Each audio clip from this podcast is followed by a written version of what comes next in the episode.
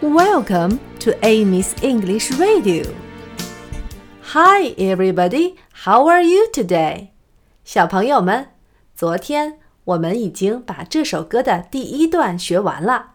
现在我们一起来把它由快到慢唱三遍吧。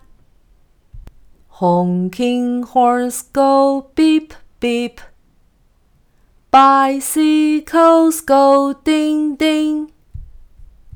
Look both ways when you cross.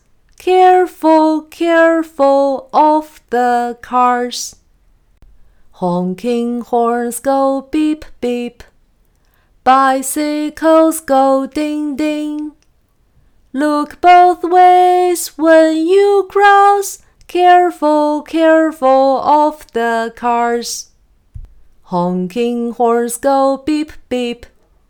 Bicycles go ding ding. Look both ways when you cross. Careful, careful of the cars.